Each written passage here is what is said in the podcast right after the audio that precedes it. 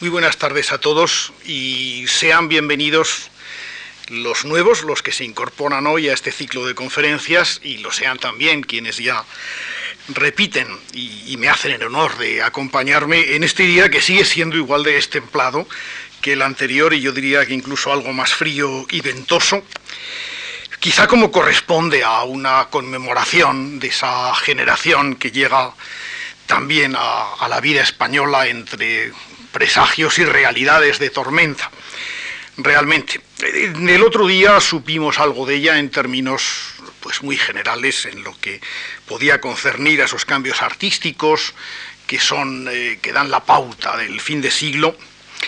Y hoy, ya que el ciclo ha sido organizado por la Fundación Juan Marc por un lado, pero también por otro por la Orquesta Sinfónica de Radio Televisión Española, eh, me toca iniciar el acercamiento a la música.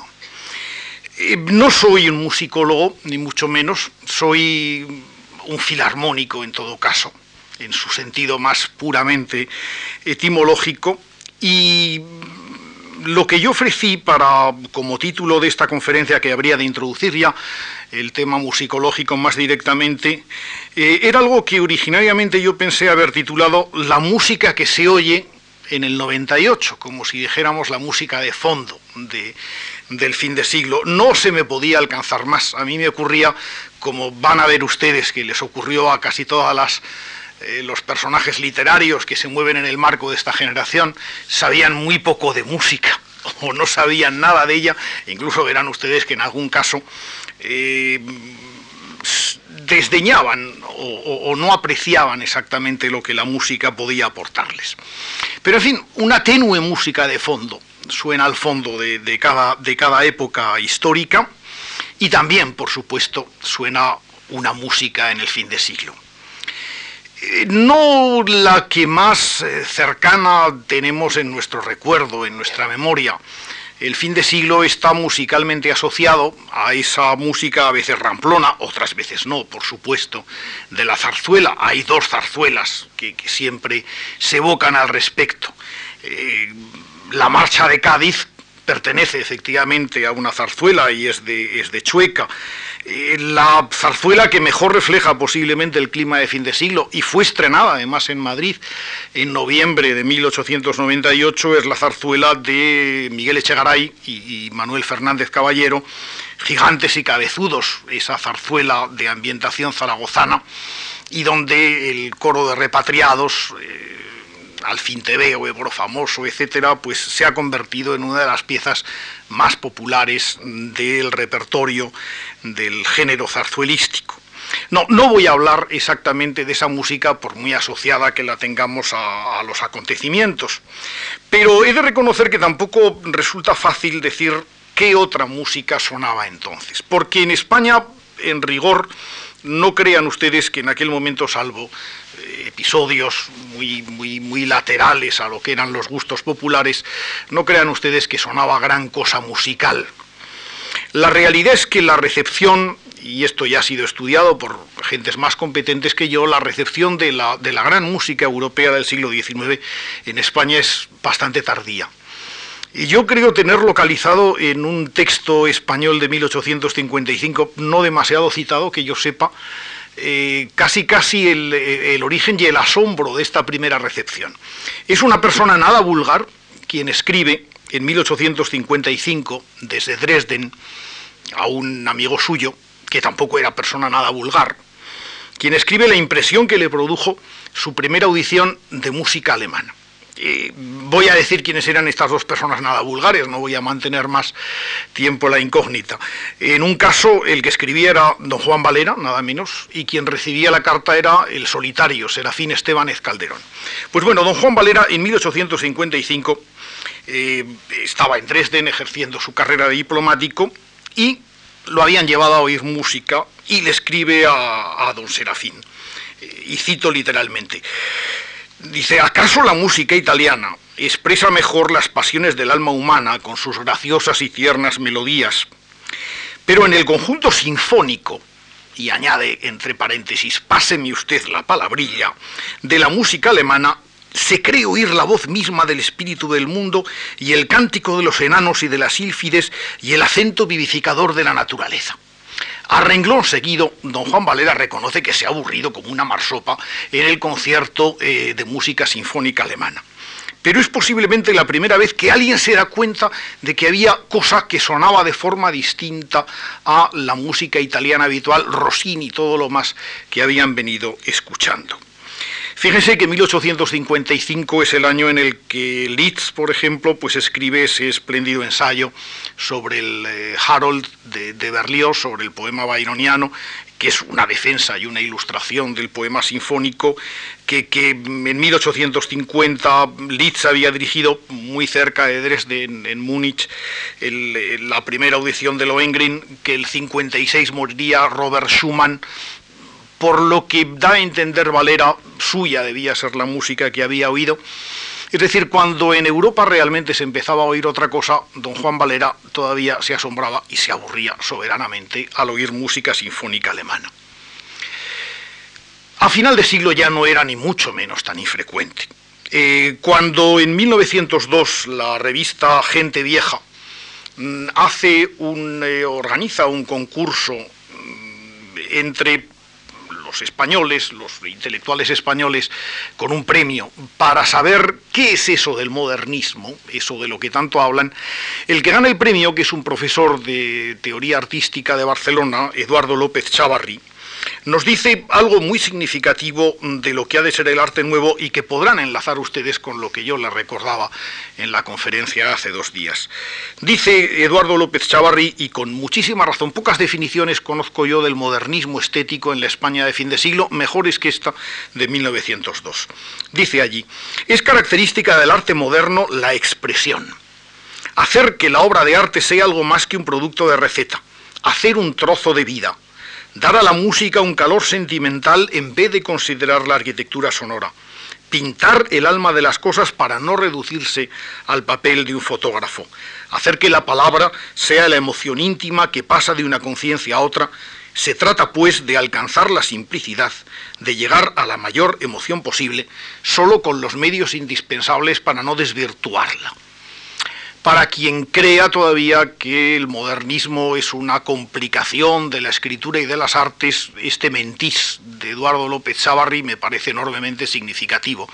Eh, todo lo contrario, el modernismo es una búsqueda de la sencillez, es una búsqueda de lo primigenio, del original, y es en música, frente a la arquitectura sonora, el calor, precisamente ese calor sentimental eh, distinto de lo que era eh, la música habitual. ¿A qué responde esto? ¿A qué se refería eh, o qué podía referirse Chavarri? Poco más adelante lo dice. cita a Gounod, no era precisamente una novedad estricta. Cita a Grieg, la música de piano de Grieg había sido ampliamente escuchada en la España de fin de siglo. Indudablemente se refiere, como no, a lo que era la gran novedad y en el fondo la gran polémica eh, musical del fin de siglo por supuesto, se refiere a Richard Wagner. No era en puridad tampoco Wagner una novedad absoluta y, lo hemos visto hace un momento.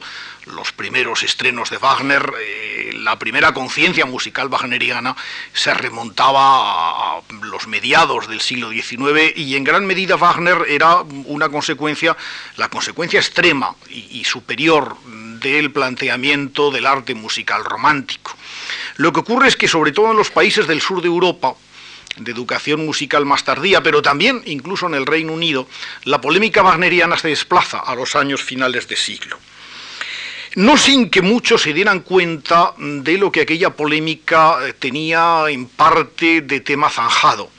Es conocido que Debussy, el agudísimo crítico musical de, fin de siglo y de primeros de este, en el Mercure de France y con su seudónimo habitual de Monsieur Coche, de señor Corchea, eh, había escrito a propósito de Wagner unas frases malintencionadas que digo inevitablemente en francés y que como será muy malo mi francés traduciré enseguida, pero, pero que pienso que hay que leer en francés, que es donde tienen su verdadero ingenuo. Wagner dice, si l'on veut exprimer avec un peu de grandiloquence que lui convient, fit un beau coucher de soleil que l'on a pris par une aurore. Eh, fue un bello crepúsculo que muchos han tomado por una aurora. Bueno, pero que muchos en todo caso tomaban por una aurora real y cierta. Está un poco por recoger todavía la poesía inspirada por Wagner en la España de la época, porque lo que fue su recuerdo musical es evidente. Cualquiera que, entre en el Palau de la Música de Barcelona verá en el lado derecho del espectador ese arco eh, gigantesco trazado por eh, el cincel de Pau Gargallo, donde una cabalgata de las Valquirias parece despeñarse encima del busto de Beethoven, que está allá abajo, cejijunto y, amenazado por las terribles Valquirias. En el Liceo de Barcelona, y imagino que, la reconstrucción lo reproducirá, eh, un pintor italiano, nada bueno, Lorenzale, ese mismo año de 1909, el año que se inauguraba el, Palau de la Música, había representado en la bóveda que precede al escenario una serie de escenas de, óperas eh, universales en las que estaba una representación de la ópera francesa, una escena de la Manon de, Massenet, una de la ópera italiana, el Otello de Verdi, e inevitablemente una representación de la cabalgata de las Valquirias con la despedida de, de Botán y, la, la Valquiria Brunilda. Eh, la influencia de Wagner es muy profunda y en muchas cosas. Cuando Miguel de Unamuno escribe, por ejemplo, en 1894 su ensayo La regeneración del teatro español, esa especie de imaginación utópica que tiene al final en el que habla de un teatro absoluto, de un teatro popular al aire libre, gran espectáculo unitario, etcétera, en el fondo parece aludir a esa utopía wagneriana del espectáculo total, pese a que, como veremos más adelante, Unamuno era más que refractario a, los valores de la música. Manuel Machado, que no me consta que tampoco fuera un musicólogo avezado, en Alma incluyó un soneto a Wagner mm, que no en todas las ediciones ha sobrevivido. El soneto es una evocación indudablemente de, de, Lohengrin, dice, es la hora del príncipe que marcha peregrino a sacar del encanto la encantada princesa, mientras forjan escudo mágico a la alta empresa, el gnomo de los sueños y el hada del destino. En todo caso es un wagnerismo eh, realmente muy de receta, como lo es, por ejemplo, el de Eduardo Marquina, que en las canciones del momento, uno de sus primeros poemarios, también inevitablemente habla de Wagner y describe la impresión que le ha producido la música wagneriana.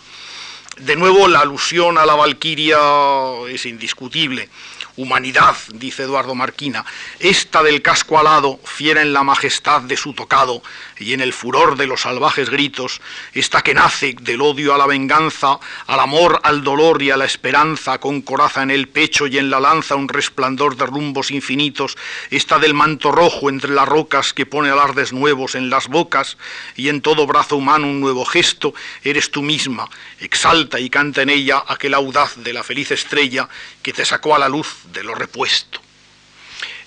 El poema no es excelente, pero seguramente los más radicales wagnerianos españoles se reclutaban no en aquellas posiciones eh, estéticamente avanzadas, pero mm, políticamente inocuas de, de, Manuel Machado, ni en las de Eduardo Marquina siquiera, sino en las posiciones mm, literalmente más de barricada el autor de La peregrinación a Bayreuth es nada menos que Rodrigo Soriano y la publica en 1898. El mismo año de 1898 escribe posiblemente el libro más encendidamente wagneriano que se publica en la España del momento por parte de alguien que no es precisamente un músico.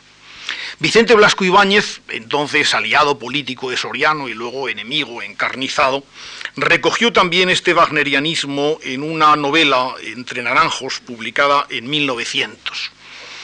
Entre Naranjos es una novela donde, como en todas las de Vicente Blasco Ibáñez, se juntan varias cosas, varios ingredientes.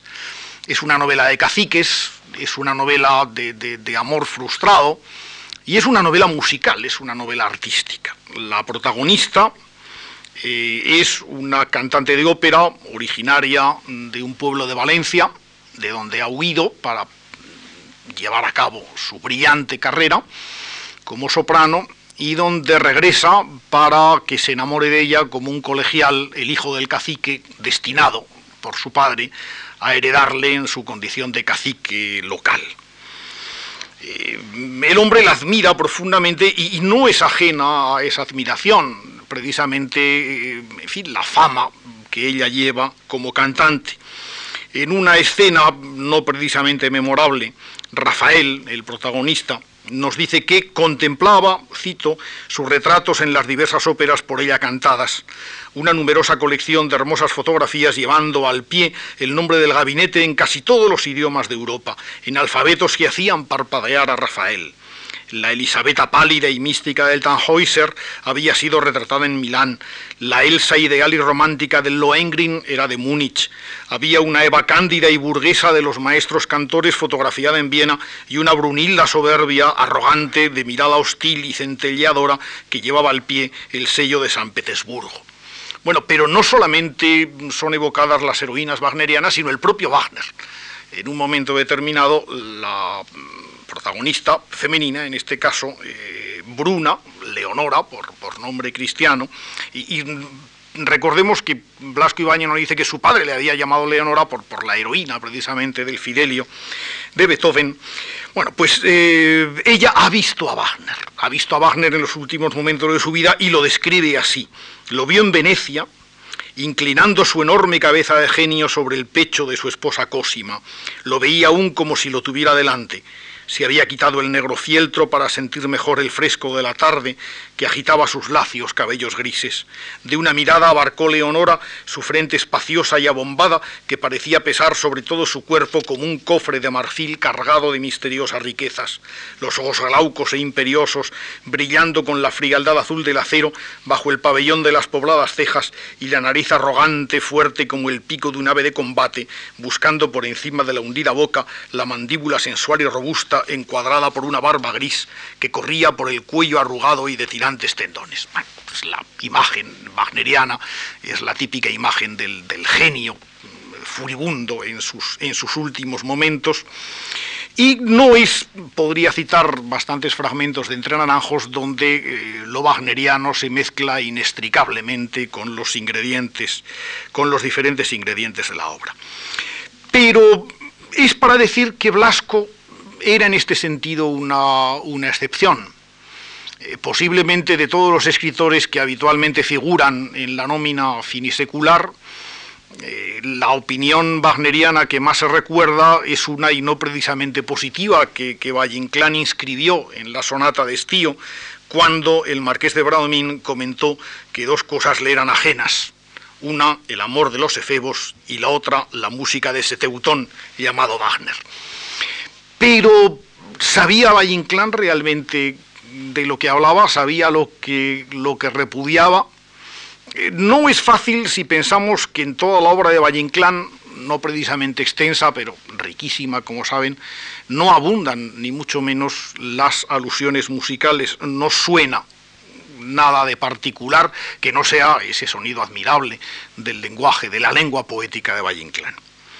En La lámpara maravillosa, libro en todo caso tardío, ya de 1916, hay sin embargo un capítulo que se llama El milagro musical, pero donde Valle-Inclán no habla de música, sino que habla de la capacidad expresiva de la lengua llevada al límite de su paroxismo, eh, de, su paroxismo expresivo. Dice allí, por ejemplo, que el idioma de un pueblo, en ese lenguaje tan peculiar del Valle-Inclán ocultista, el idioma de un pueblo es la lámpara de su karma. Toda la palabra encierra en oculto poder cabalístico, es grimorio y pentáculo. Bueno, pues es grimorio, es decir, es el grito del, del adivino, del hechicero, por decirlo así. Es pentáculo en la medida en que es resumen de conocimiento, y ya saben ustedes pues lo que karma significa o lo que Valle Inclán entendía por ello. El karma es una especie de, de intuición del ánima universal. Eh, ahora bien, ¿qué significa esto? Pues, pues bien poca cosa, aparte de la aspiración secreta que pueda haber en el fondo. Tampoco significa mucho frases que vienen líneas más abajo. Tres romances, dice Valle Inclán, son en las Españas, catalán de navegantes, galaico de labradores, castellano de sojuzgadores. Pero ese castellano, mm, Valle Inclán piensa que está, ya, que está ya muerto y hace tiempo que no sojuzga y ha perdido precisamente esa, esa espléndida facultad que le asistía cuando era una lengua más joven. El castellano ya es un lenguaje que no crea y precisamente por eso seguramente él intenta renovarlo a partir de una lengua en muchos casos imaginaria. Quizá la alusión más mm, que puede hacernos pensar más de cuantas comporta este capítulo del milagro musical sea una alusión final al baile, que Valle Inclán ve como lo siguiente, solamente, escribe, en el baile se juntan los sutiles caminos de la belleza, sonido y luz en una suprema comprensión. El baile es la más alta expresión estética porque es la única que transporta a los ojos los números y las cesuras musicales. ¿De qué baile hablaban? Claro, estaríamos a punto de pensar que podría hablar de los vales rusos, que a tantos europeos les descubrieron esto, pero no, los vales rusos actúan en España a partir de la guerra europea, el texto es demasiado temprano. Hay un referente evidente que nos lo aclaran pues muchos elementos de la novela de Pérez de Ayala, Troteras y Danzaderas, que es de 1913. Lo que había descubierto Valle Inclán y esta generación eran las danzaderas españolas habían descubierto a la joven Pastora Imperio, habían descubierto a Tortola Valencia, es decir, habían descubierto esa capacidad de artistas populares de interpretar, de vivir directamente la música, lo cual iba a constituir un capítulo en cualquier caso curioso y significativo de la historia de la percepción musical, de la sensibilidad musical española. Pero el caso de Valle Inclán la escasa receptividad de Valle Inclán hacia la música es bastante general. Hace un momento les hablaba de un amuno, como caso quizá el más significativo, de cerrazón eh, de los oídos ante la música. En una carta de 1899 a un músico, Amadeo Vives, Unamuno decía con toda honestidad lo siguiente, y cito, apenas siento la música, no sé si por interna constitución o por falta de educación en ella y a pesar de que Vives le había hablado de la melomanía de los vascos, él dice que en su familia, en la suya, en el fondo es una familia de cuáqueros, de espíritu de austeridad algo seca. A mí me gustan las melodías desnudas y cuanto más sencillas mejor.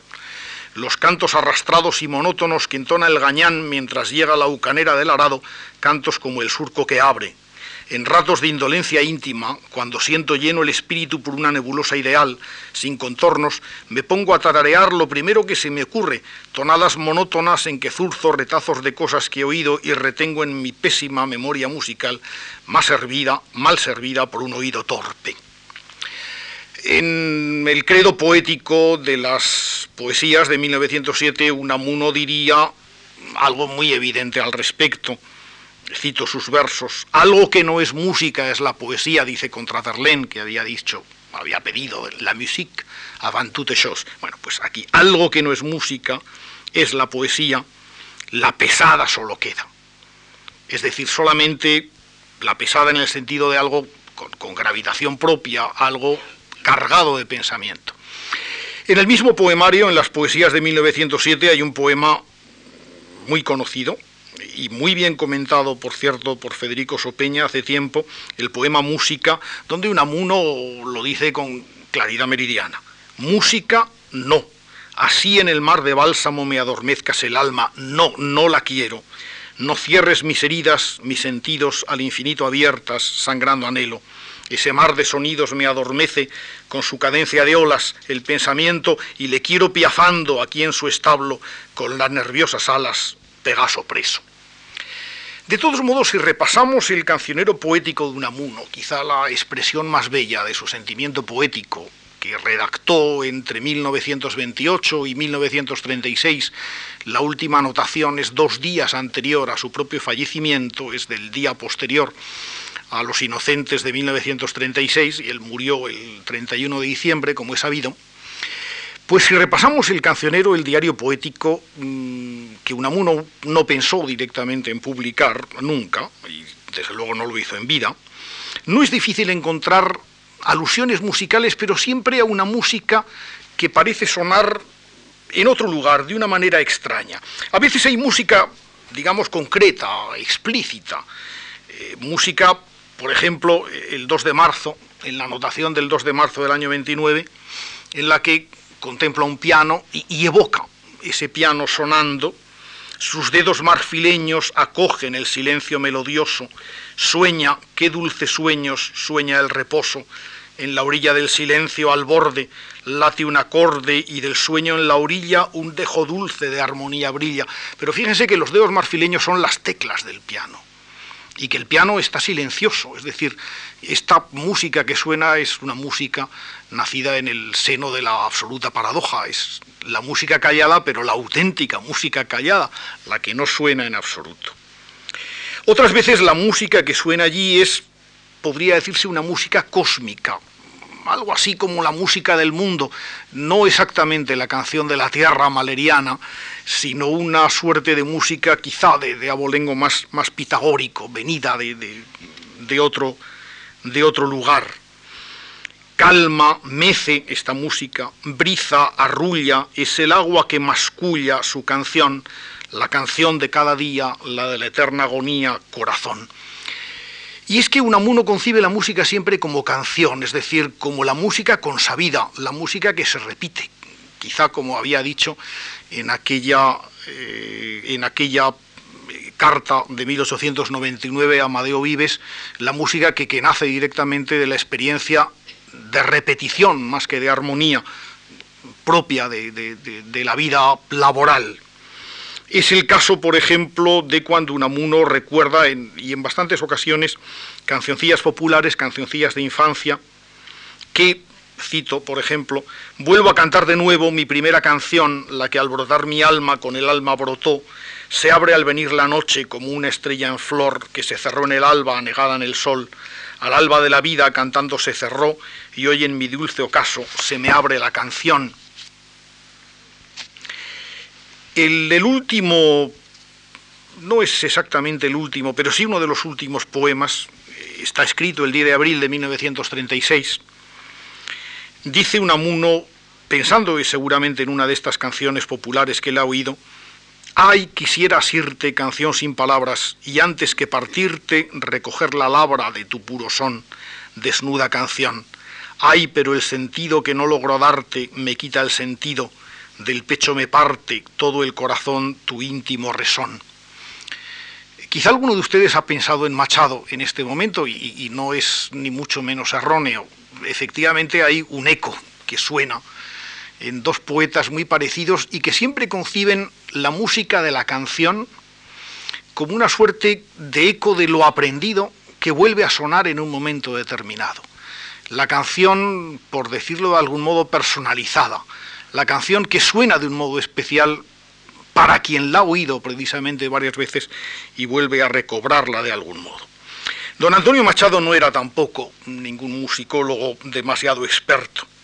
Igualmente, cuando le tocó comentar el famoso paso de Verlaine al que antes aludíamos y que Unamuno rechazaba, la música ante todas las cosas, comentaba Machado en su discurso en su nonato discurso que pensó, que escribió para su ingreso en la Real Academia Española, decía que aquella música en la que empezaba Verlaine, cito, no era la pura aritmética sonora de los clavicémbalos setecentistas, sino algo más y algo menos, era la caótica melodía infinita wagneriana.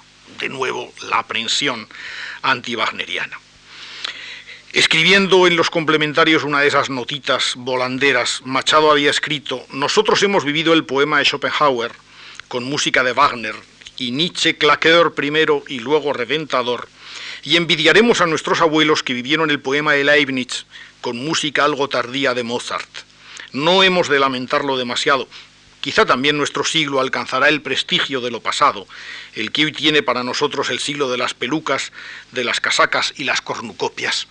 No está mal, como hubiera dicho el propio Machado comentando sus versos, esa asociación de la música mozartiana con, Leibniz, con esa eh, filosofía del, del, espíritu europeo dieciochesco y esa asociación de, la, del espléndido libro de Schopenhauer, quizá el primer libro de filosofía donde se habla de música y se dedica un capítulo a ella con la música wagneriana, no está mal traída ni mucho menos. Lo que pasa es que detrás de ello hay la aprehensión de quien ante la música eh, siente un poco mm, eh, la sensación de, ir a ser captado por algo que, no entiende del todo, algo que pertenece a un lenguaje, a un código de sonidos y de elementos que no es propiamente el suyo.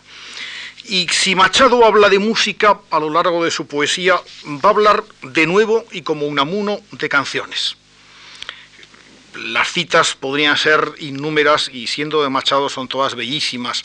Pero recordemos, por ejemplo, el poema Quinto de Soledades, donde se evoca un aula escolar, la tarde parda y fría de invierno, el maestro mal vestido, los carteles con Caín y Abel que ilustran las escenas del catecismo, la lluvia tras los cristales y todos recordarán y todo un coro infantil va cantando la lección mil veces ciento, cien mil, mil veces mil, un millón. Esta canción infantil, en este caso, esta música infantil que ayuda a la memoria para, recordar lo que, se, lo que se va aprendiendo, eh, suena de otra manera cuando en otro poema, en el 93, Machado oye a alguien ensayando al piano. De letreos de armonía, que ensaya inexperta mano, hastío, cacofonía del sempinterno piano que yo de niño escuchaba soñando no sé con qué, con algo que no llegaba, todo lo que ya se fue. En cualquier lugar de la poesía de Machado, la muerte aparece, o la música, perdón, aparece siempre asociada a esta impresión de infinitud y también esta impresión de, frustración para aprehenderla. Quizá uno de los poemas más impresionantes, aunque la música que suena sea tan por un momento que casi ni, ni, se percibe, no es fácil entenderla, sea en uno de los que para mí son más bellos de los que Machado escribió. Es un poema tardío y tiene por lo tanto la, mala prensa que suelen tener los poemas de nuevas canciones. Sin embargo, es un poema bellísimo. Me refiero a eh, el poema que se llama Galerías, y que es como una rapsodia, como una cabalgata de, viejas imágenes que Machado parece proyectar en su memoria y a las cuales corresponden pues un paisaje de invierno, una tormenta que un hijo y una madre contemplan tras el balcón cerrado, el surgir del arco iris, el, primer brote de la primavera, un viaje en tren, una serie de recuerdos que pasan fugazmente como, como pasarían eh, más que ante un cinematógrafo, ante lo que Machado evoca en este, en este, mismo, en este mismo poema, un estereoscopio, es decir, una de esas eh, lugares donde se ven imágenes, imágenes sucesivas. Pues en este poema hay una nota musical casi enigmática que aparece en, la, en el momento en que se evoca la primavera. Las siete cuerdas de la lira del sol vibran en sueños un tímpano infantil da siete golpes, agua y cristal. Siete, dirán ustedes, es el número cabalístico por excelencia. Tímpano en este caso es un cultismo, es el tambor. Unas notas cristalinas, siete cuerdas de la lira del sol y un tambor, un tamborileo que parece eh, evocarlas y, y sigue. En el silencio sigue la lira pitagórica vibrando. Lira pitagórica inexistente, música convertida en música de las esferas, cuando, continúo con el poema, han cegado mis ojos las cenizas del fuego heraclitiano. El mundo es un momento transparente, vacío, ciego, al halo. Alalo es una palabra que Machado no inventa exactamente, pero que no, no, no existe. En, castellano existe alalia, la incapacidad de hablar. Pero fíjense que es una música que está, como tantas veces hemos dicho, como ocurre en el caso de Unamuno, en el límite extremo de la expresión, como, como precediendo simplemente a la nada. Esa nada que cada vez más amenazaba precisamente los poemas del último Machado y que aparecerá en el último de ellos, cuando el poeta evoca una especie de universo en el que un nil de fuego escrito aparece en áspero granito y donde el poeta callado porque en un aire de cielo aterecido le amortecía el fino estradivario, sangrábale el oído. La nota del violín que ha provocado evidentemente o que ha confluido con el Nil en provocar la sordera, la nada total, el final. Parece que los poetas españoles se resisten realmente al encantamiento de la música.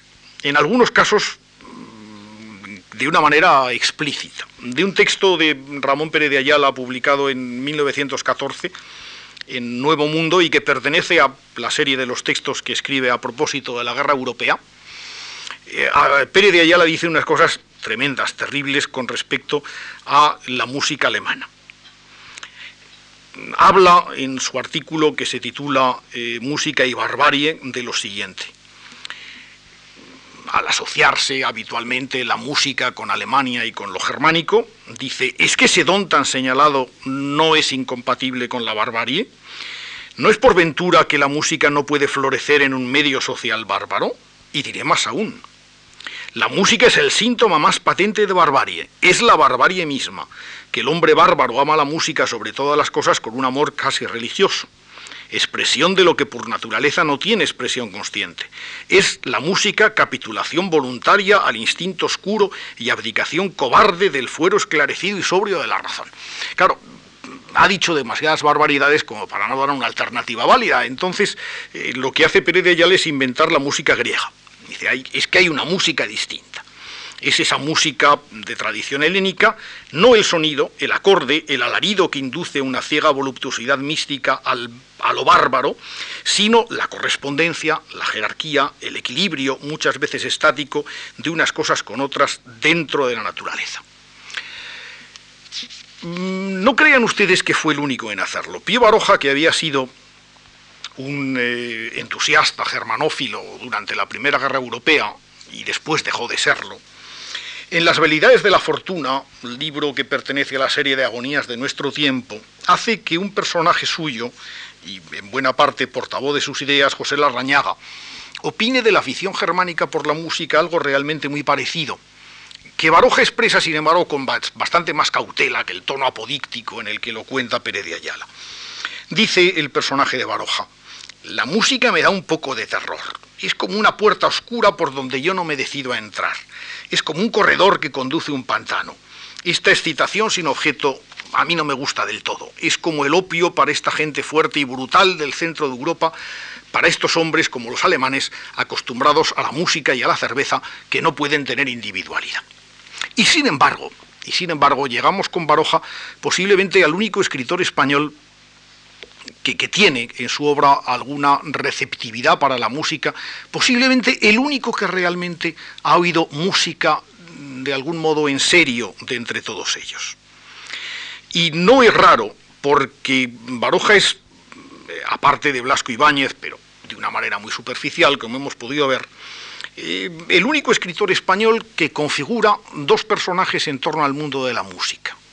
Eh, no es en dos de sus novelas fundamentales, pero son dos novelas que, como todas las de Baroja, merecen la pena ser leídas.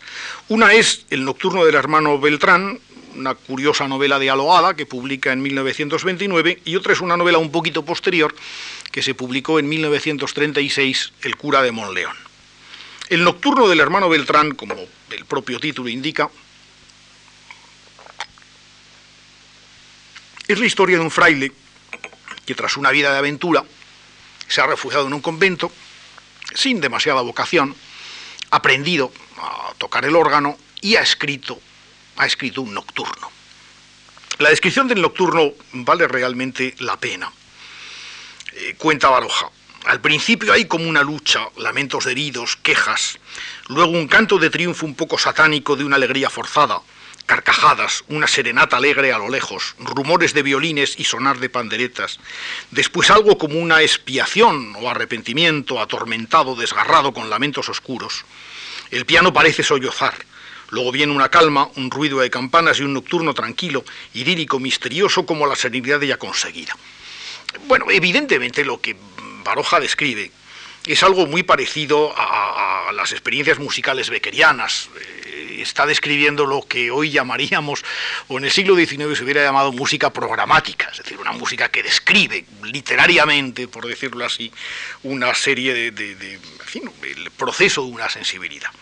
Y realmente casi casi el nocturno del hermano Beltrán, incluso con su final trágico, con la muerte del personaje, tiene casi la pauta de una leyenda bequeriana reescrita eh, por un Baroja tan descreído del mundo bequeriano.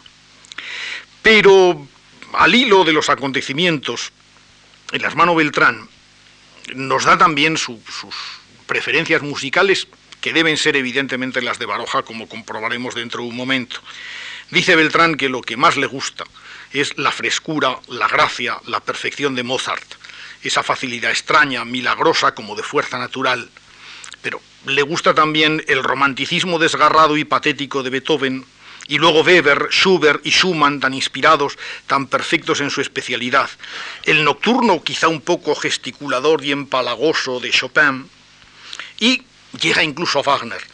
De Wagner la música me basta, las decoraciones y el argumento me sobran, y luego esa mitología germánica me aburre mucho. Curiosamente, cuando Javier Olarán, el protagonista, el clérigo que protagoniza El cura de Monleón en 1936, habla de sus pasiones musicales, el texto es muy parecido al que Baroja había escrito siete años antes y, el contraste creo que puede ser muy, muy demostrativo. Dice eh, Olarán a sus contertulios, las sonatas de Mozart son la perfección absoluta. No hay nada parecido a eso. Qué serenidad, qué alegría, qué maravilla. Heindel es la elocuencia. No es un alemán, es un semidios. Y de Bach no me atrevo yo a hablar. Bach es maravilloso. Es un espíritu que busca la armonía y que la encuentra. Beethoven es como Prometeo, lucha contra el destino y saca de su corazón ritmos y acordes desesperados y sobrehumanos. La obra entera de Bach es un monumento tan grande que se necesitaría la vida entera para conocerla y apreciarla. Weber, Schumann son de lo más alemanes, de lo más exuberantes. Le sobra quizá la inspiración. Wagner es también de una gran inspiración, pero a veces es un tirano. Verán que los términos no varían en absoluto, pero que revelan en cualquier caso, por parte de Baroja, una sensibilidad despierta hacia la audición musical. Eh, traeré a colación un libro de versos de Baroja que, no hace precisamente honor a su, a su autor. Las canciones del suburbio han tenido, y justamente muchos han tenido que cargar con muchos de nuestros, y verán ustedes por las pocas citas que voy a hacer que en cierta medida los merecen. ¿Por qué Baroja en los últimos años de su vida dio en escribir en forma de, de romance ramplón algunas de sus ideas, de sus visiones del mundo, de sus congojas de los últimos años de su vida?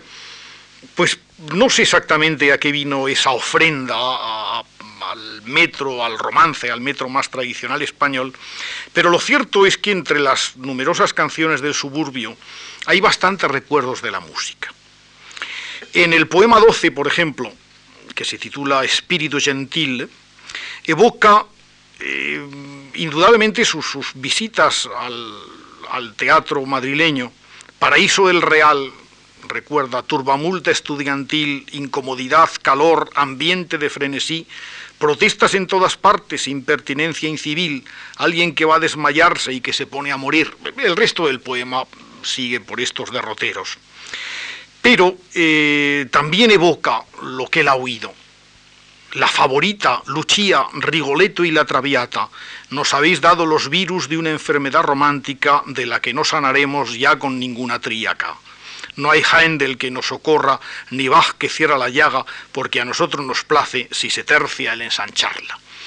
Esa debilidad por la, ópera italiana está presente, por otro lado, en las memorias de, Baroja muy abundantemente, sobre todo su pasión por la Lucia de, de, Donizetti, pero no es exclusiva. También Mozart, ese Mozart que él considera por encima de todos los músicos, aparece en un poema y en un poema que refleja indudablemente una circunstancia, una experiencia tan, tan vulgar, tan común, como el, Mozart oído e, en una radio, eh, a través de un patio interior de una vivienda, cuando Baroja estaba en París, en el París eh, nada, nada, grato, en el París ocupado de, 1900, de finales de, de 1940.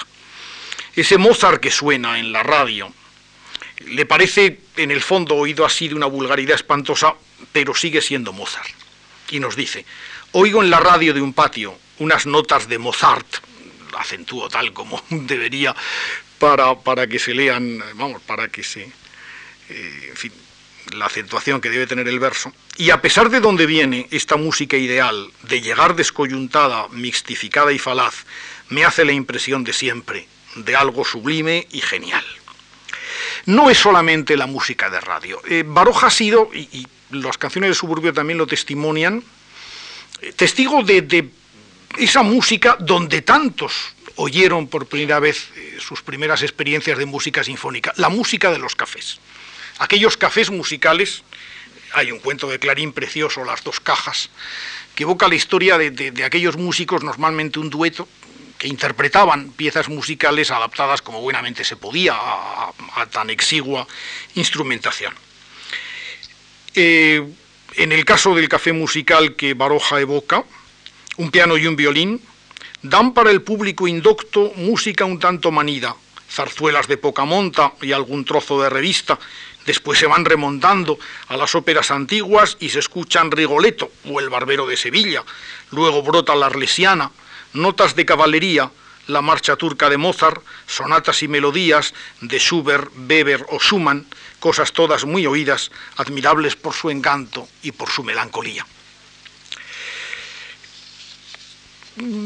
La introducción de la palabra melancolía, posiblemente la palabra predilecta de Baroja, indica que para Baroja la música no es esa experiencia inquietante, dramática, asociada a la frontera de la expresividad que hemos visto que, podía llegar a ser para Unamuno o para Antonio Machado. Al revés, es esa música de fondo que suena en los mejores momentos. En una de sus, eh, quizá en la peor de sus novelas, y en la última de las que escribió en Las veladas del chalet gris, eh, Arias Bertrand, uno de los personajes, y, en este caso el portavoz inevitable de Baroja, defiende ante, en fin, el tono sarcástico de su sobrino, defiende la música del maestro Chueca. Chueca, dice, era como la quinta esencia del Madrid sonriente de la segunda mitad del XIX. Y le recuerda a su sobrino que lo habían elogiado Verdi y, Nietzsche, y recuerda incluso aquella anécdota de los rateros que le habían robado la cartera chueca y que se la devolvieron sintiéndose identificados y firmando además como el rata primero, el rata segundo y el rata tercero. ¿no? Eh, bueno, pues mm, si Chueca y la zarzuela española para Baroja todavía le suscita esa, melancolía, eh, lo hace porque para Baroja la música es fundamentalmente el siglo XIX. Figúrate, le dice Arias Bertrand, sigue diciendo a su sobrino, la cantidad de músicos admirables que tuvieron Alemania e Italia durante dos siglos. Todavía en el final del XIX había tipos no grandes pero sí estimables. Mascagni, Leoncavallo, Puccini, pero viene el siglo XX y se acabó. Ya no hay ningún músico. Y en Alemania pasa lo mismo. Es el país de los grandes compositores del mundo y llega el siglo XX y la vena musical ha desaparecido. Hace 50 años se podía decir en Viena, no hay un Mozart, pero hay un Franz Lehár. Ahora ya no hay nada. Sí, la sordera sale en algún momento. Esa afirmación eh, barogiana sobre la inexistencia de la música del siglo XX apunta seguramente más que otra cosa a la incompetencia española para la música. Pero no nos debe hacer olvidar que Baroja es un hombre que la oye. Hay una pieza emocionante, será la última que cite, Alegro Final, una especie de, pequeño auto sacramental, una especie de pequeño Fausto humorístico de 1929, donde el personaje central, eh, un médico que, desesperado acaba yendo a morir al hospital donde hizo sus primeros pinitos como médico siendo muy joven, y que en sus últimos momentos cree oír, y, y las cita, las músicas que habían sido las músicas de su juventud. Y entre ellas, inevitablemente, está aquella cabalgata de las Valquirias que hemos recordado al principio, la cabalgata de la, de la Valquiria wagneriana. Bueno, pues realmente para Baroja la música por lo menos es eso, un recuerdo, algo que, suena en el fondo del corazón y que en un país sin música pues se convierte en la música de fondo, en la única música de fondo de una generación. Eh, tiempo vendría, como sabemos, en el que esta misma conferencia hubiera tenía que ser mucho más larga. Hay una generación del 27 donde la música es un ingrediente fundamental, no solamente para quienes eran músicos, eh, Gerardo Diego o Federico García Lorca, con su afición repartida en las dos cosas, sino incluso para quienes no siéndolos, no siéndolo, eh, fueron capaces de escuchar música. El, vals, por ejemplo, ese bellísimo poema de, Vicente Alexandre, que está en Espadas como labios, es, Ricardo Bullón lo vi hace mucho tiempo con mucha sagacidad, es quizá una suerte de poetización de los sentimientos que suscita una audición del poema La Valse de, Ravel. Eh, vendría después, o han venido después, poetas más recientes, y estoy pensando, por ejemplo, en José Hierro, para quienes la música es uno de los lenguajes que muchas veces con el que muchas veces compiten en sus propios versos. Pero nuestra generación de fin de siglo, modesta en tantísimas cosas y tan importante en otras, tiene muy poquita música como han podido ver. Quizá una lira pitagórica, dramática y terrible, pero sin traducción posible a experiencia musical concreta, y esa música de fondo que suena en Baroja y que es uno de tantos motivos por los que a Baroja todavía nos suscita esa moderna simpatía. Muchas gracias.